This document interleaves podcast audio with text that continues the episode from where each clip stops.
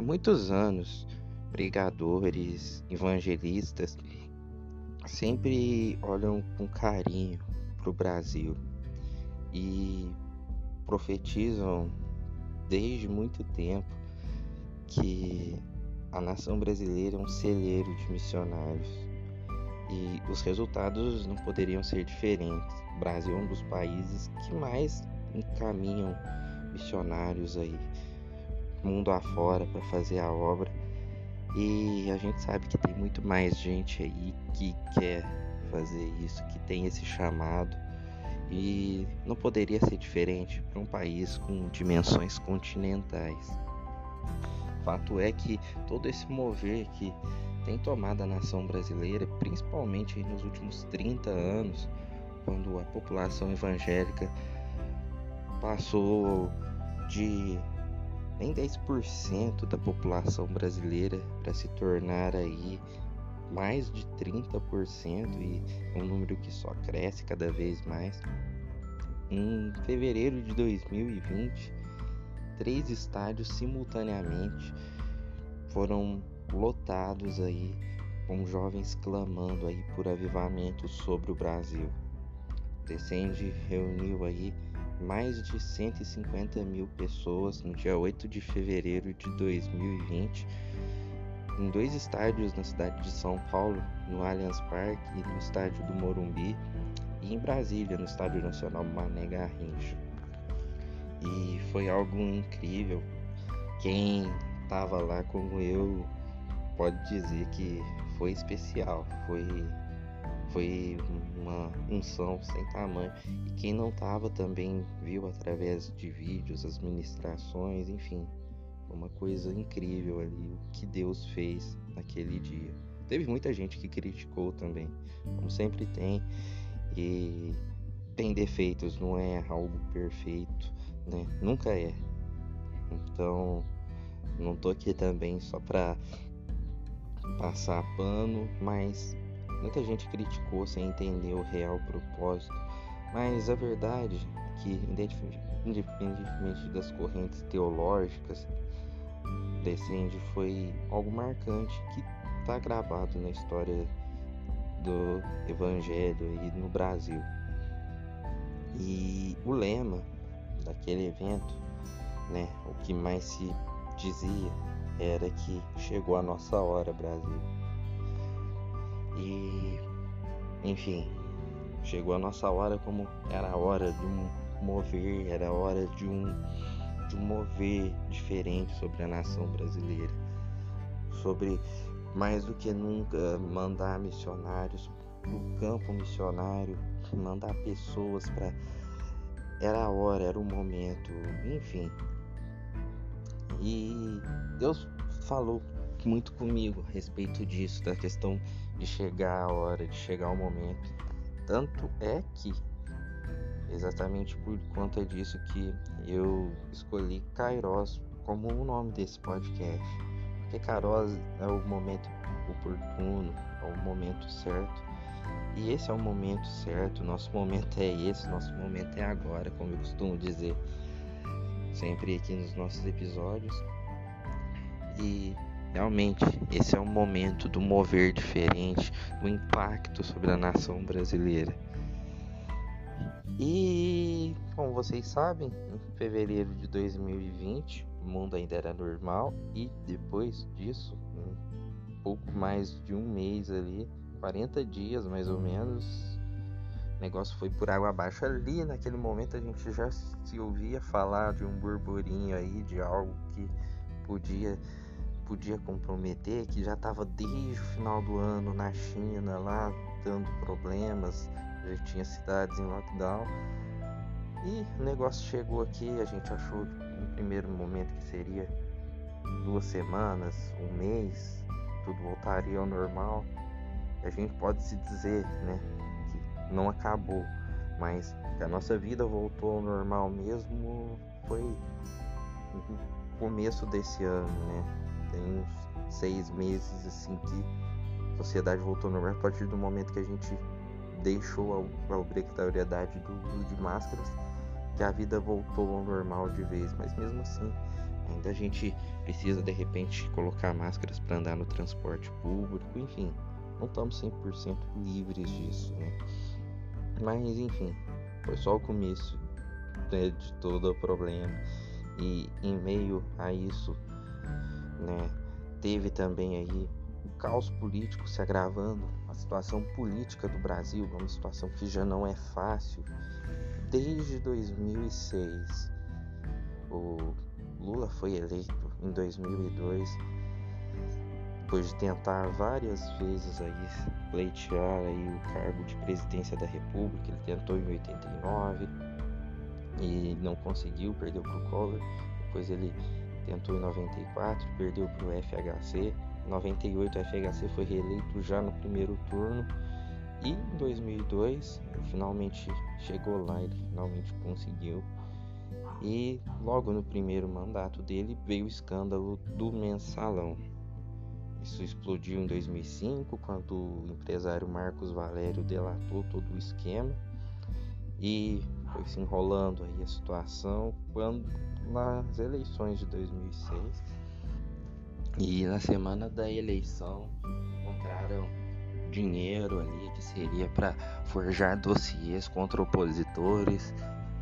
E enfim Lula foi reeleito ainda naquele ano mas a polarização, o clima do nós contra eles, de que havia ali uma corrente de perseguição contra o atual governo, se instaurava forte e foi cada vez mais polarizado o cenário político, até que a gente chega nas eleições de 2014, quando a Dilma CF vai tentar a sua reeleição, porque o plano nunca foi que a Dilma desse sequência ao mandato. A verdade é que a Dilma seria ali um tapa-buraco ali de quatro anos ali para que o Lula pudesse voltar, já que ele não poderia tentar um terceiro mandato.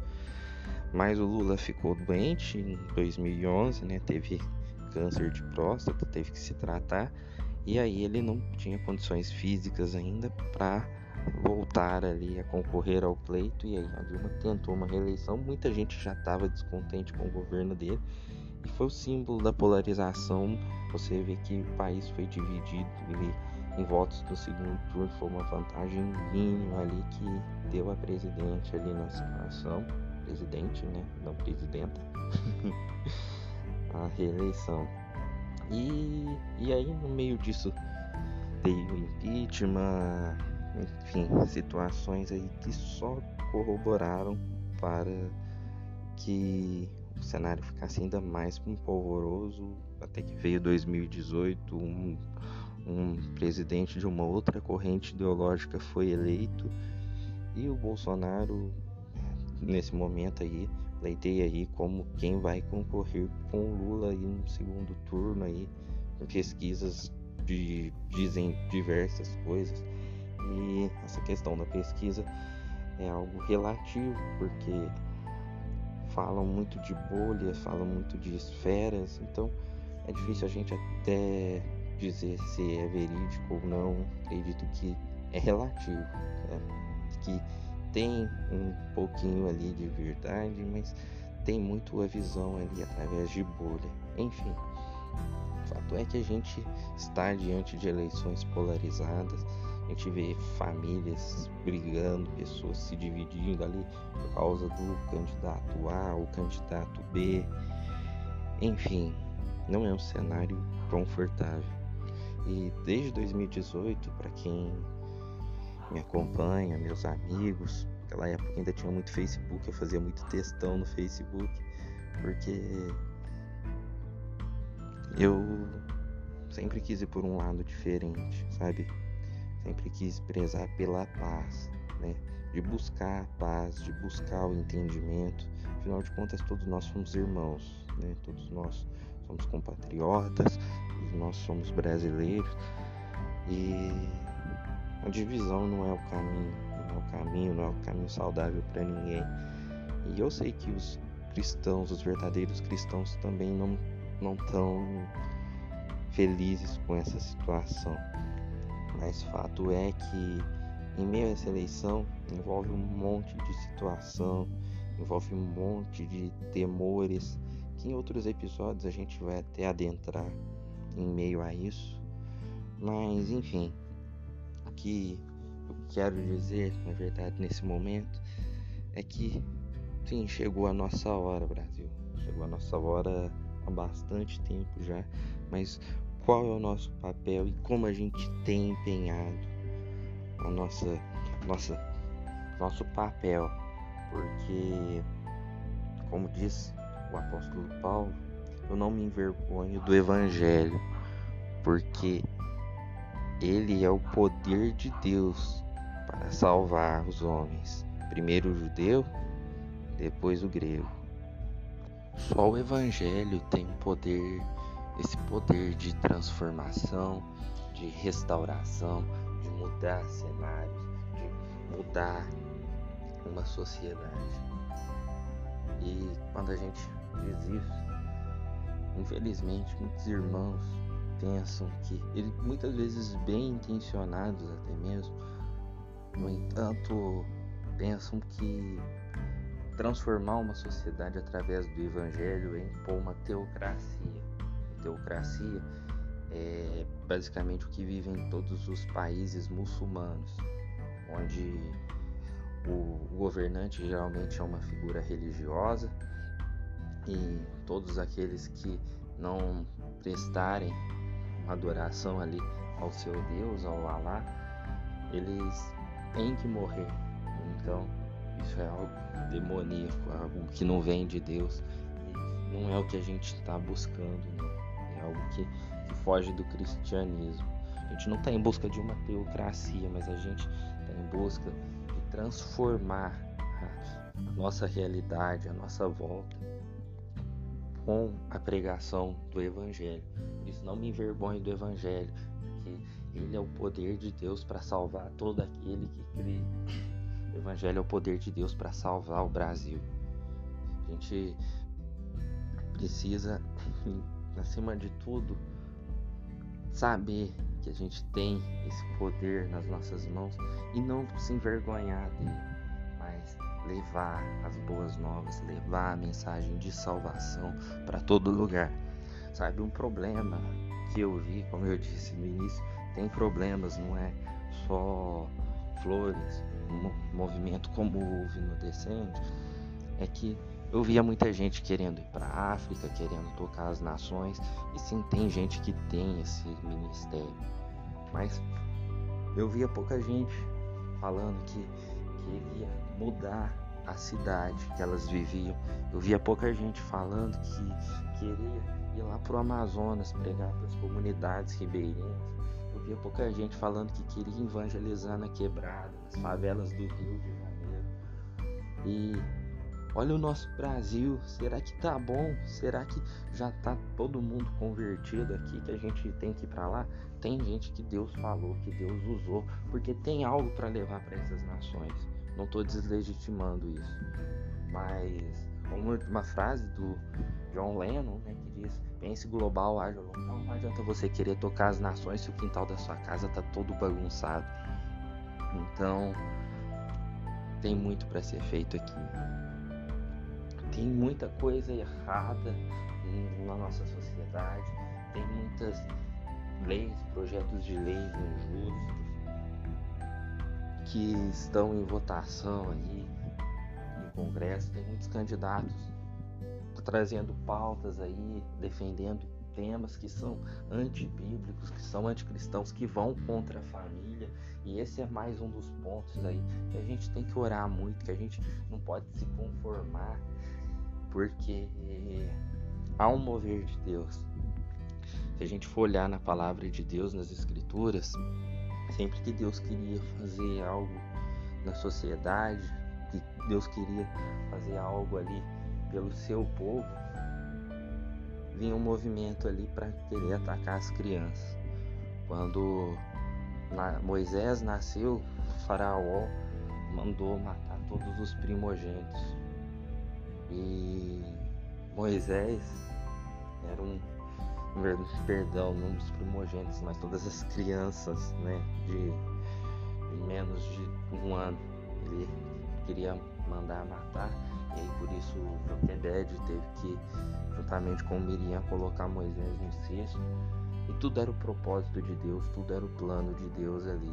Mas se elas não tivessem é, orientação, o direcionamento de Deus, o plano de Deus ali teria ido por água abaixo, porque Moisés seria assassinado ainda criança. Quando Jesus nasceu, o mesmo. Herodes viu que havia alguém que ameaçava o seu trono e ele imediatamente mandou matar todas as crianças menores de 3 anos de idade porque ele se sentia ameaçado, mas isso não impediu o plano de Deus. José e Maria foram com Jesus até o Egito, onde eles ficaram um tempo ali até a morte de Herodes. E depois eles voltaram para Galiléia ali, onde Jesus cresceu, e o resto é história, literalmente. E fato é que estão querendo atacar as crianças de todas as formas, na cultura, na, na, na no controle de natalidade e querendo até mesmo aí legalizar aí totalmente o aborto, enfim. São temas muito complexos que não cabe aqui nessa discussão aqui, mas é coisas que a gente tem que olhar e não que a gente não pode se conformar com isso, mas o fato da gente não se conformar com esse tipo de coisa não quer dizer que a gente tem que ficar só fazendo textão e fazendo vídeo e nota de repúdio. Não, é muito mais do que isso. A gente mudar a situação. A gente está nas ruas, o cristão está nas ruas. Se as pessoas, se, se, é, se a gente vê que muitos não cristãos se apropriaram aí dos meios de comunicação, se apropriaram aí dos meios culturais, é porque a gente falhou não produzir cultura, a gente falhou em não entrar nesses meios, não tá, e Deus precisa de nós, sabe? Não existe, por isso que uma das coisas que eu quero ensinar aqui, que eu quero falar muito, é sobre cosmovisão, porque cosmovisão cristã é o tudo, sabe? Não existe dualismo. Se não existe dualismo, a gente tem que ser cristão em tempo integral, a gente tem que exercer o senhorio de Cristo durante todo o tempo, em todo lugar que a gente estiver. E o senhorio de Cristo é a gente ser cristão no nosso trabalho, porque é isso que vai mudando as coisas, é isso que vai transformando a situação, é isso que vai transformando a cidade, é transformar em amor, é corrigir em amor, você ver que tem um irmão caído, mas você não massacrar, não pisar nele, mas estender a mão, porque todo mundo pode cair, como um dia você caiu e talvez você só está em pé hoje porque alguém teve compaixão e se levantou. Sabe, a verdade é que a gente está vendo muitos bons samaritanos, a gente vê cristãos caídos, mas a gente não faz nada. E aí vem o samaritano, que não é do povo escolhido de Deus, vai lá e faz o bem para ele. E aí essa pessoa não quer mais saber de Cristo, não quer mais saber da igreja, porque quem estendeu a mão para ele não foi a igreja, foi o povo de Deus, mas foi o povo estranho. E aí esse povo abraça. Por isso é que pautas que são legitimamente cristãs, como o apoio, o cuidado com o órfão e com a viúva, muita gente vê isso hoje como uma pauta da esquerda, porque porque a igreja ficou muito tempo preocupada em doutrinar as pessoas isso não pode, aquilo pode, isso não pode, isso não pode, pode, não pode. Que aí o pessoal pegou, né? As viúvas, os órfãos, os desabrigados, todos esses aí estavam relento. O que, que eles fizeram? Pegaram e se apropriaram dessa pauta. Isso não é pauta de esquerda, isso não é pauta política, não é pauta ideológica. Isso é uma pauta bíblica, porque Jesus nos ensinou cuidar do pobre, da viúva, do órfão, e quando ele diz que eu tive fome, me deste de comer, tive sede, me deste de beber. Mas quando tive isso, no, tu faz isso para um dos meus pequeninos, fazeis a mim. Isso é Jesus, não é Karl Marx, não é nenhum intelectual, nem pseudo-intelectual que faz isso. Mas a gente dormiu muito tempo, sabe? A gente tem que usar a nossa indignação, como muitas vezes eu vejo certas indignações que eu acho legítimas para indignação de ver um, um pobre, ver um órfão, ver um, ver um menino que ligou na polícia falando que estava com fome. A gente tem que se indignar com isso. A gente não pode conformar. Tal como diz em Romanos 12, 2, não vos conformeis com as coisas desse presente século, mas transformai-vos através da renovação da mente. Então chegou a nossa hora, Brasil. Chegou a nossa hora, o nosso momento é esse.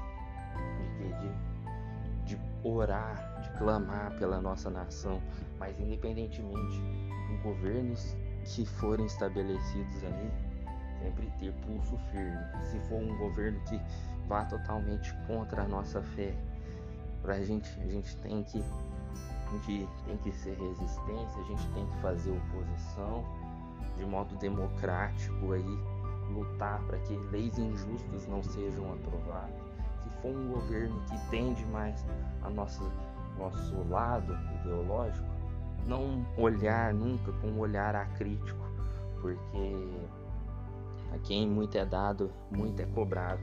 E esse também é um dos problemas aí do atual governo, que eu vejo que muita gente coloca num pedestal como se fosse um escolhido de Deus, um enviado de Deus que não pode ser criticado. Não, todas as autoridades devem ser cobradas, devem ser criticadas, mas o fato da gente cobrar as autoridades não quer dizer que a gente não tenha que interceder por elas. A gente tem que interceder por elas para que façam um bom governo, façam bons trabalhos, mas cobrar para que tenha, para que seja correto, para que seja justo, porque Deus é justiça, Deus é amor também. Deus é amor, Deus olha todos aqueles que estão caídos, todos aqueles que estão necessitados. Então, é momento da gente mudar a situação à nossa volta, é momento de buscar mudança no cenário. Como que a gente vai fazer isso? Através da renovação da nossa mente sabe? Talvez você nunca vai sair do Brasil, talvez você nunca vai sair do seu estado, mas o seu campo missionário é isso. Todos nós somos missionários, todos nós somos apóstolos de Deus. Então, use o lugar que Ele te colocou para você buscar mudança, para você transformar isso num pedacinho do céu, porque Jesus não vai reinar um dia Jesus já reina e onde a gente chega, habita o reino de Deus. Lutero dizia que o diabo é como um cão que está amarrado na corrente de Jesus. Um cão, quando ele está solto, pode fazer qualquer coisa, um cão feroz. Mas quando ele está amarrado, ele pode chegar até ao lugar. E onde a gente chegar, ele não vai poder chegar, porque ali é onde Jesus reina, e onde Cristo reina, onde o pecado já habitou um dia, vai superabundar a graça, onde Cristo reinar, vai reinar também. O amor, a paz, a justiça, a alegria, não vai ter espaço, não vai ter lugar para nada que não venha dele. Então, nesse momento, eu queria terminar fazendo uma oração para o nosso país. Senhor, que essas pessoas que estão escutando esse episódio saibam da missão que foi dada a elas. Como eu acabei de dizer que a quem muito é dado, muito é cobrado. Isso vale sim para as autoridades que estão no poder, mas vale para nós também, porque a nós foi dado aí o poder transformador do Evangelho, o qual nós não podemos de maneira nenhuma envergonhar deles. Não me envergonhe do Evangelho, porque ele é o poder de Deus para todo aquele que nele crê. Primeiro o judeu, depois o grego. Isso se estendeu a todos os povos gentis, inclusive nós, o povo brasileiro. Meu Deus, não estamos buscando uma teocracia, não estamos buscando um, uma soberania, não. Nós sabemos que não é para isso. Jesus não é esse tipo de Deus. O Senhor não é esse tipo de Deus. Não. O Senhor é educado, está à porta e bate. Não impõe nada para ninguém. Por mais que meio através da história muitos tentaram fazer isso, como os jesuítas, como as cruzadas tentaram impor isso, mas não é, Deus não é assim. Deus bate a porta, Deus está à porta e bate. E queremos, sim, Senhor, usar esse poder transformador do Evangelho para mudar a sociedade, para mudar as nossas nações, Senhor, para mudar a nossa nação, para mudar o cenário, sabe? É para isso que nós clamamos por avivamento, Senhor, tal como aquele avivamento que aconteceu na Rua Azusa há mais de 100 anos atrás. Se não fosse aquele avivamento, não haveria lutas por direitos civis, porque tudo começou ali. E os direitos civis mudou a história, o cenário daquele país, tornando os Estados Unidos da América o país mais próspero do mundo por muito tempo. Sabe? O avivamento muda o cenário, muda tudo. E nós clamamos por avivamento na nação brasileira. Sabemos que muito ainda é preciso mudar na igreja brasileira até que isso aconteça.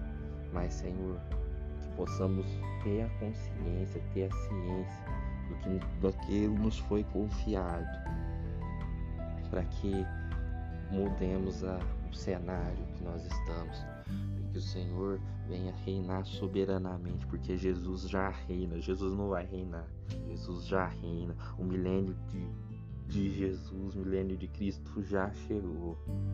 E o tempo é esse, o tempo é agora da gente levar as boas novas para todos aqueles que precisam, levantar os caídos, ajudar os necessitados, os órfãos, as viúvas, todos aqueles que têm fome e sede de ti, Senhor.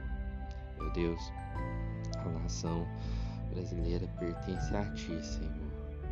E que nós venhamos ter com sabedoria e levar a palavra transformadora do Evangelho. Usa-nos, Senhor, onde estivermos no local que estivermos, no local de trabalho, entre amigos, onde a gente estiver, venhamos ser embaixadores do reino de Deus, a nossa verdadeira pátria, o nosso eterno lar, em nome de Jesus.